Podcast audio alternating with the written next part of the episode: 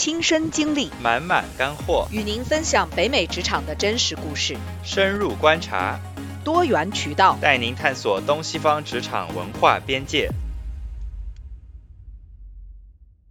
大家好，欢迎来到跨越职场边界，凯文与小花北美视角，我是小花。大家好，我是凯文。首先啊，在我们的节目开始之前，要跟大家宣布一个好消息，那就是我们的 Slack 听友群开聊了。您现在就可以加入我们的社群，跟其他听友来互动，共谋职业成长。同时呢，你也可以提出感兴趣的话题，有可能会成为我们下一期的标题哦。此外，如果大家想要更深入的跟我和凯文和其他嘉宾互动，大家可以在社社群当中提出一对一的辅导需求，精准解决你的职业困惑。好了，那我们的节目今天就正式开始了。现在啊，呃，已经临近年尾了。凯文，你们厂 要写 年尾总结吗？哎，是又到了一年一度的这个总结时刻啊，是要的，是要的。啊，OK，我觉得这个这个年尾总结的制度好像很多公司都有吧，对吧？应该不止我们公司。这个肯定就是说，目前来讲，我们所谓的商业呃操作当中非常通行的，就是说，呃，少则一年一次，然后。一有的公司是一年两次，就是有个年终，有个年尾。对啊，呃，但是这种就是集全公司性的、集体性的、制度化的这种考评啊系统，是绝大部分公司我相信都是有的。是的，是的，而且我们公司这个嗯写年尾总结的这个制度还比较的新奇啊，至少我觉得我在其他公司没有遇到过。来，就是展开讲讲。就是我们这个公司，它是一个环评制度，就是说你快到年尾的时候，你需要找大概可能，我估计可能就五到十个吧，啊，你这么多？对，就是你今年相处过或者说你共事过的一些同事呀，呃，就是跟你同级别或者有呃级别比你高的，就是类似这种，你要请他们来帮你写，呃，就是写评论，对，写环评，呃，然后可能。那么这不是是不是意味着你也要给相应的五到十个人去写这个环评？对，就那这工作量很大啊。对啊，就差不多可能每年可能就都有大概五到十个人会要求我来帮他们写。OK，嗯，对，所以说这个对这个这个年底本来就是一个工作其实比较忙的一个时段，然后再加上在写环评什么的，嗯，对，然后节假日其实工作量还蛮大的。哦，那呃。你们公司的这个呃，除了这个环评，像比如说就是这种啊一对一的这种嗯年终的，比如说你跟你老板的这种，也是包括在里面吗？还是只有环评？嗯，这个一对一的，其实这嗯在年。底它不就是是不包括的，当然就是这个环评，其实老板是他是必须要给你写的，就是说你不用去 request，然后呢，这个呃，然后这个年尾的这个总结跟老板的总结可能会放到明年年初来进行，呃，然后到时候他看完那些环评以后，再给你做一个最后的评估。嗯，差不多是这样的，对，就是老板他会拿着，比如说你这找的五到十个这个同事给你写这个环评，然后再根据他自己对你的这种判断跟总结，然后来再找你谈话，可能那个时候再跟你聊聊哦，比如说你去年啊干的怎么样，然后可能你到底有没有被加薪，或者说就是呃就是有没有呃额外的奖金什么的，对，就是可能要到明年这个时候才会有这个 conversation。所以你的这个所谓的年尾的总结制度，其实是差不多要两三持续两三个月的一整套操作，就是说环评完了，再有最后的考评。然后刚才你提到了一个很重要的点，也是为什么那么多公司要做这个考评的一个重大的原因，就是它跟这个涨薪啊、对奖金啊，它都是挂钩的。是，所以就是说这个东西最终之所以大家。必须要去做，因为它是跟一个非常实在的这个这个这个好处是要挂钩的。是的，就是我觉得像我们公司，嗯。这个就是你同事的这些给你的这个环评，可能，嗯，跟你最后的加薪或者奖金没有直接的关系，但是它有很大的一个参考关系。因为我觉得你最终的，比如说你今年的这个嗯 performance，可能还是由老板和或者说就是你们组的这个大 boss，嗯，他们来决定的。对我觉得这些可能会他们会作为一个参考因素，就是说看看他们的嗯对你的这个判断和你同事对你的这个判断是不是。吻合的，如果可能不吻合的话，他们可能会比如说花一些时间来再深入了解一下调查。对对对对对对对，嗯。那那其实我这里就有两个问题了，一个是你这个环评它是匿名的吗？嗯，对，是匿名的，就是，嗯，怎么讲？就是说，也不能叫匿名吧，因为人家要来请你写呀，对吧？对对对对对对，就是说你，呃，比如说就是我可以请你，对吧？然后就是嗯呃，帮我写环评，然后我也可以请 A、B、C，但是呢，就是说到时候因为我请了，比如说十个人，但是这十个人的环评就放在一起了，我也不知道谁是谁，你知道吗？啊，OK，就是说，如果这个人他给你的环评的这种东西是比较的呃 general，就是比较的呃就是笼统的话，我可能不会知道是谁写的。但是比如说他说哦，比如说我跟你做过这个 project 怎么怎么样，那我可能啊，就说你哦，这个是你，对那这个又引起了两个问题。第一个就是说，那这个东西的真实性可能就可能有时候大家不愿意把话说得很绝，对吧？那呃，第二个就是说，其实反馈啊，我们我们叫做提供反馈，在提供嗯，feedback 的时候，其实最忌讳的就是假大空嘛。就是那，其实你反而就是要更具体。那这样又因为你说，其实一具体很快就推测出来到底谁是谁。那就是我现在就想了解一下，就是说在你看来。嗯，这样的一个假匿名制度的嗯这个这个情况下，你会得到一些真实的反馈吗？因为相比起就是说最终的所谓的年终考评这件事情嗯。来讲，我觉得你得到一些真实的反馈反而是更重要的。是，我觉得就是对于我的经验来讲，我觉得其实还蛮具有参考性的，因为我之前收到的环评，呃，因为像我们公司的环评就是说，呃，他必须要给你提供一个就是你最擅长的，就是你的 strength，就是让别人来点评一下你的 strength，然后呢，他还会让别人帮你写一个，就是你觉得这个人需要 improve 的地方在哪个啊，地方，所以它有一个。点。对对，就是说他每个人的环评都有这两个 point，所以啊，说我觉得，嗯，就是很多时候，其实因为你觉得你这个人做的再好，他可能很多时候也是会有一些需要提高的地方嘛。所以说，我觉得我收就是收到的环评之前，我认为还蛮公正的。我觉得就是跟嗯我自己的认知可能嗯也就是相差，嗯，不大。嗯，嗯嗯嗯对，就是我觉得我也非常赞同他们就是所说的，比如说我需要提高的一些地方。对。嗯，所以就是你觉得就是这个环评制度本身来讲，其实还是可以提供到一些嗯真实的反馈，然后也可以对你的发展有一些帮助。对，我觉得是有一定帮助的，但是呢，我觉得这个环评制度呢，有时候其实也有一点 bias，就是比如说你跟这个人长期呃相处，那可能比如说你在前半年的呃一些功绩啊，或者说跟他相处的感觉，可能会被后半年这种所替代，对吧？因为有个时效性嘛，你时间越。越越近的，你记得越清楚嘛，这也是没办法。嗯对对对，所以说我觉得其实就是怎么讲，也不能算是非常的这个公正，或者说就是，嗯、准确，但是我觉得是有一定的参考性的。嗯，那呃，我另外一个问题啊，就是这个东西，因为你从年底一直弄弄弄弄到第二年年初，然后嗯呃，就像你说的，离着评论的时间越近的时候呢，可能大家印象也会越深。最后，我想问一下，这个东西它的这个时效性怎么样？嗯。就是等到你来年，你这些评论这些东西，可能你们在一些工作的过程当中啊，可能也聊到过啊，或者是怎么样，就是说这个东西到明来年还有什么意思吗？啊，我觉得你这个问题问得很好。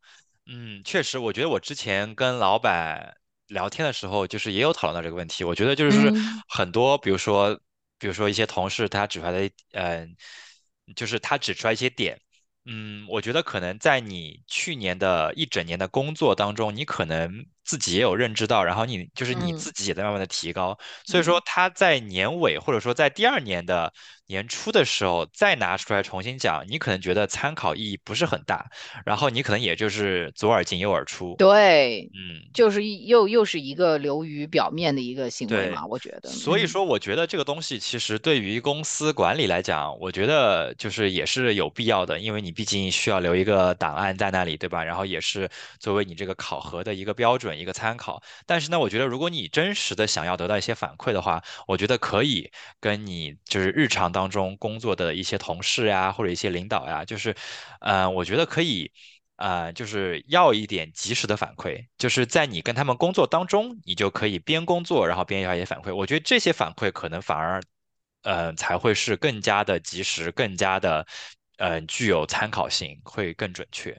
我同意，因为现在很多公司都在开始实行这样一种反馈制度，就是呃更及时的，然后更碎片化，但是更呃频繁的这种反馈，不要等到嗯嗯年终或者是年尾的时候，对吧？对，那呃，我觉得这个如果没有一个系统去确保它的实施的话，那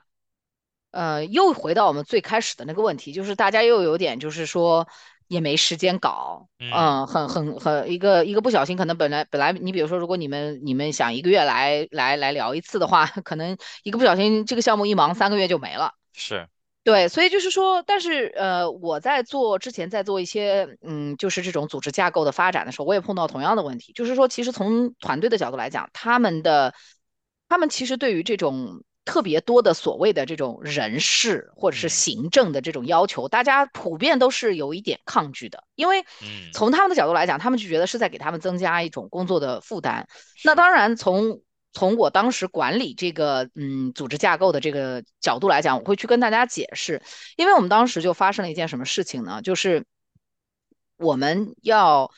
有一个员工呃招进来以后，然后大概在已经过了这个这个试用期，那一般你知道，就是如果在试用期里面呃解约的话，其实是没有任何问题的，因为试用期的意义就在这里。对，呃，然后跟这个人呢，当时就是也已经过了试用期，然后呢，其实我在私底下也听到，包括我们的大老板和他的那个团队的领导都有跟我反映过，就说这个人就是说好像并不是很适合这个这个职位，嗯。但是呢，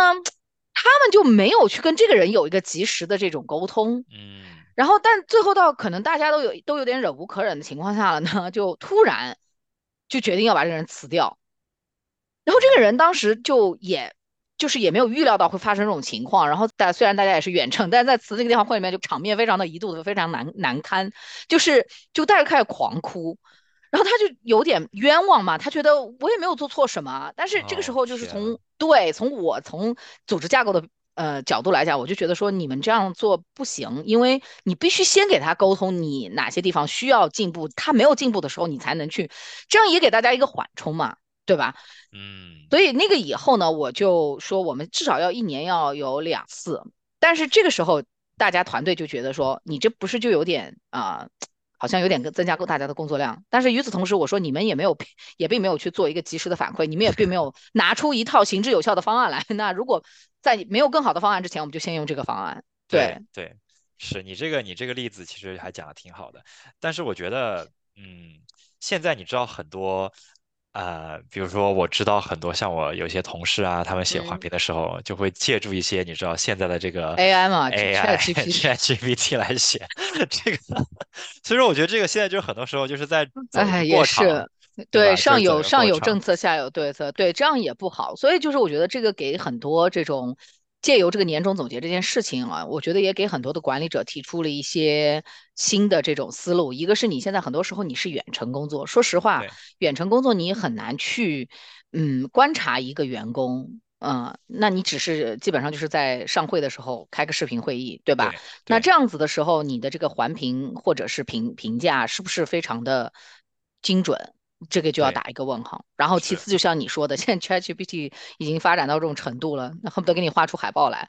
那这样子的情况下，你很难去判断说这个人到底是不是真的有用心的在写，even 是你们有一些真正的交集，是不是他有认真的在写这个那个反馈？是的，是的，所以说我觉得，就我自己而言的话，我可能会比较倾向于，比如说你在每周跟你的老板，嗯，就是呃周 one 的，时候，对，周报的时候，嗯，我觉得你可以自己起一个，就是这个 document，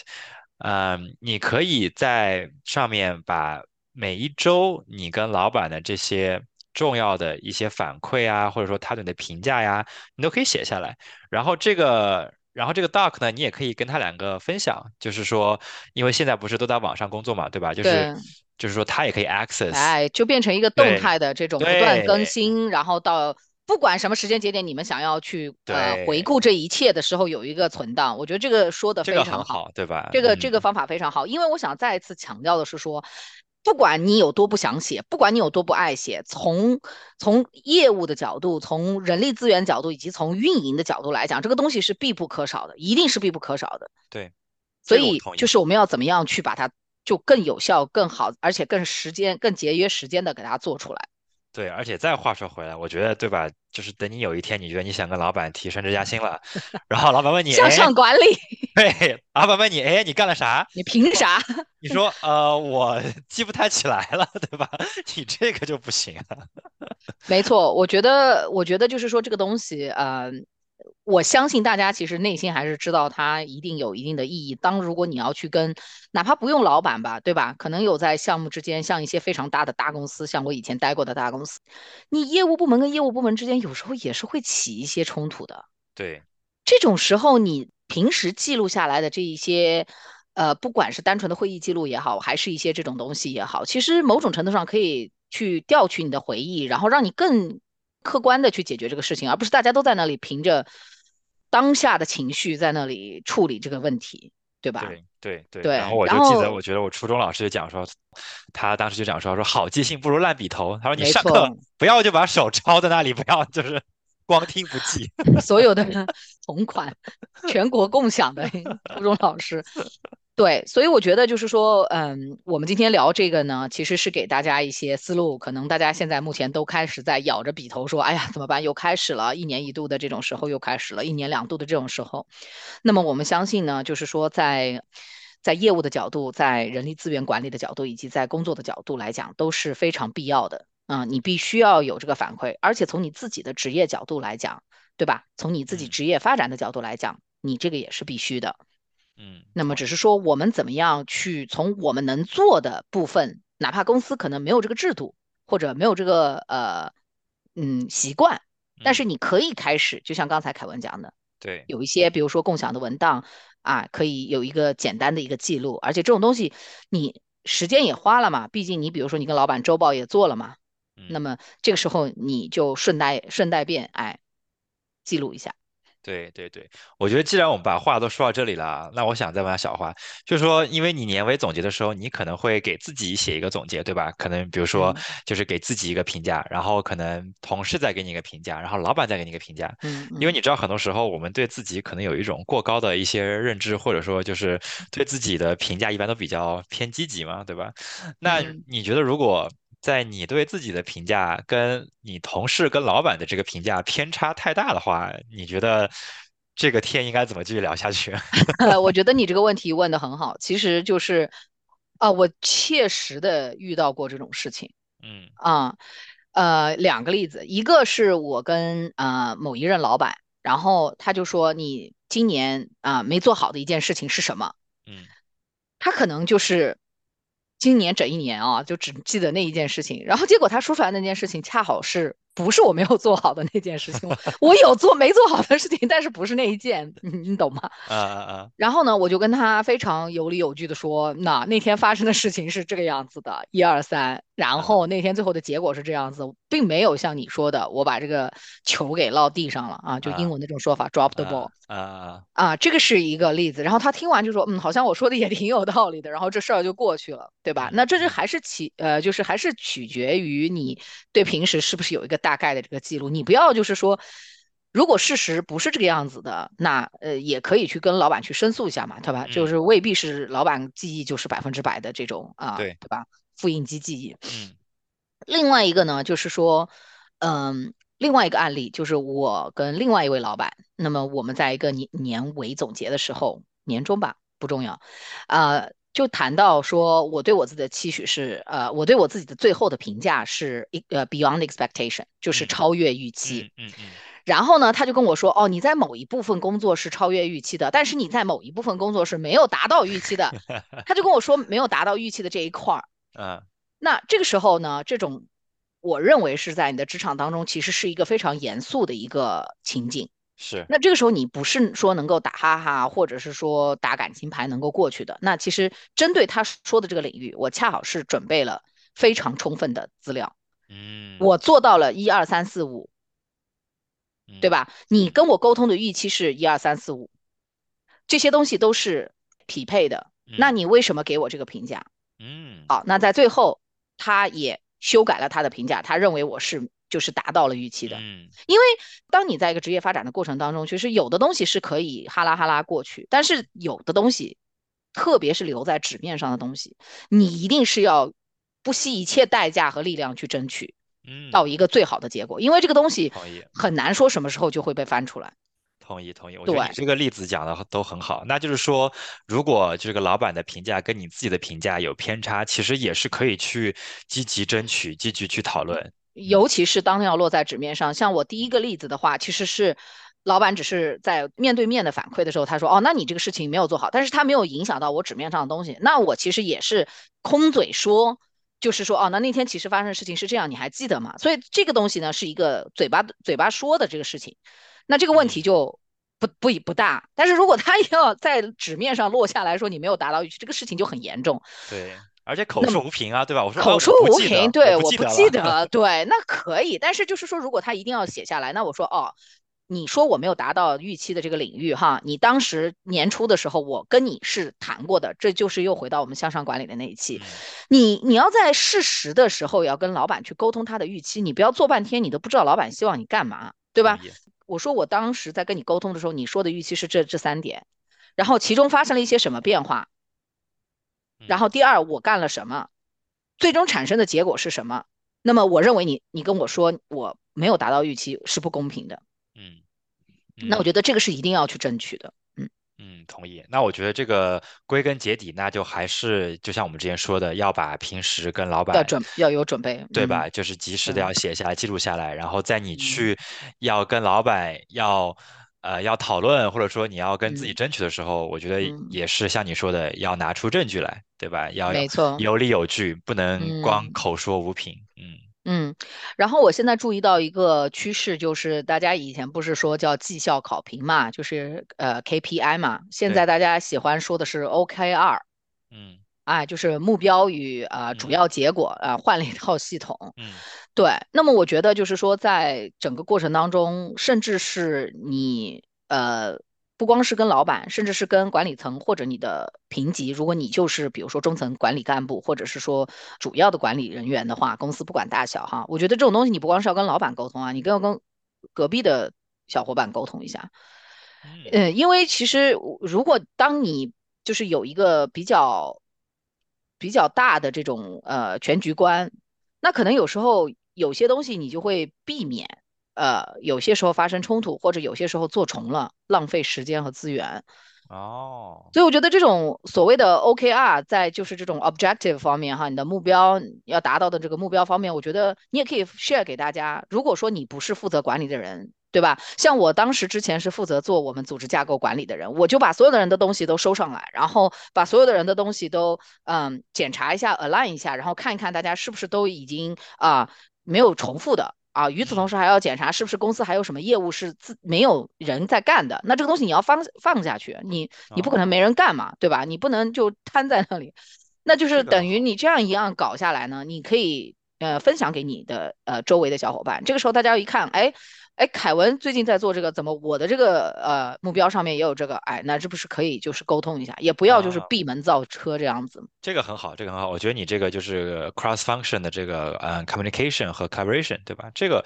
这个很有必要，对，特别是在一嗯个呃稍微大一点的公司，我觉得大家可能都埋嗯头干自己的事情，嗯，所以嗯，说必要的沟通，然后来，而且比如说像你隔壁组的，比如说做出来一些东西，它可能是在你想做的东西的之上，所以说你可以把它东西借用过来，然后在它的基础之上，哎。然后再开发，对吧？然后再发展，对，我自始至终觉得就是这种呃，把大家就是呃呃有事没事大家对对准一下哈，有事没事大家 align 一下，其实我觉得是很有必要的，因为嗯可以避免很多的资源浪费，而且就像你说的，可能很多东西你你你别的组已经做完了，你干嘛要重新从头开始做呢？你就不如就在它的基础上啊进一步的发展。所以我觉得呃这个东西我知道，很多时候大家有点这种。领地意识，就会觉得说，哎呀，我做的嗯。事情我不能让人家知道，就是你知道吗？但是，哎，其实大家不都是一个工作吗？对对对对，说的好，你做出来。做出来也不是你的，对吧？对，我反而觉得，对，保持沟通和交流，跟大家的，给大家都能有一点说的好。好处。嗯嗯回去嗯，看看你的这个 contract 上面写的，你开发的所有的项目跟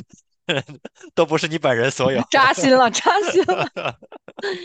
对嘛？哎呀，所以不要不要有这种特别对，过分的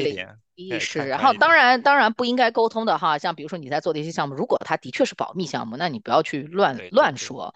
但是总体来讲，尤其是你自己的个人目标，对吧？那比如说你今年的业务目标，让别的人知道一下，其实不是什么坏事。嗯，是有道理。嗯，所以说我觉得这个年尾总结啊，看来也没有浪费时间哈，我觉得还是挺有帮助的。嗯，对，我觉得不是浪费时间，但是取决于你怎么做。如果你啊、呃也不也不走心，或者是说你也用 Chat GPT，或者你也不看别人给你写的，那我觉得就是有点浪费时间。但如果我觉得我们大家都走点心，也不用图多，对吧？也不用图量大，你你对就是有什么说什么，对吧？起码。有一点点有意义、有价值的干货，那也是对自己对别人的一个帮助。是的，是的，周五少划两天水，然后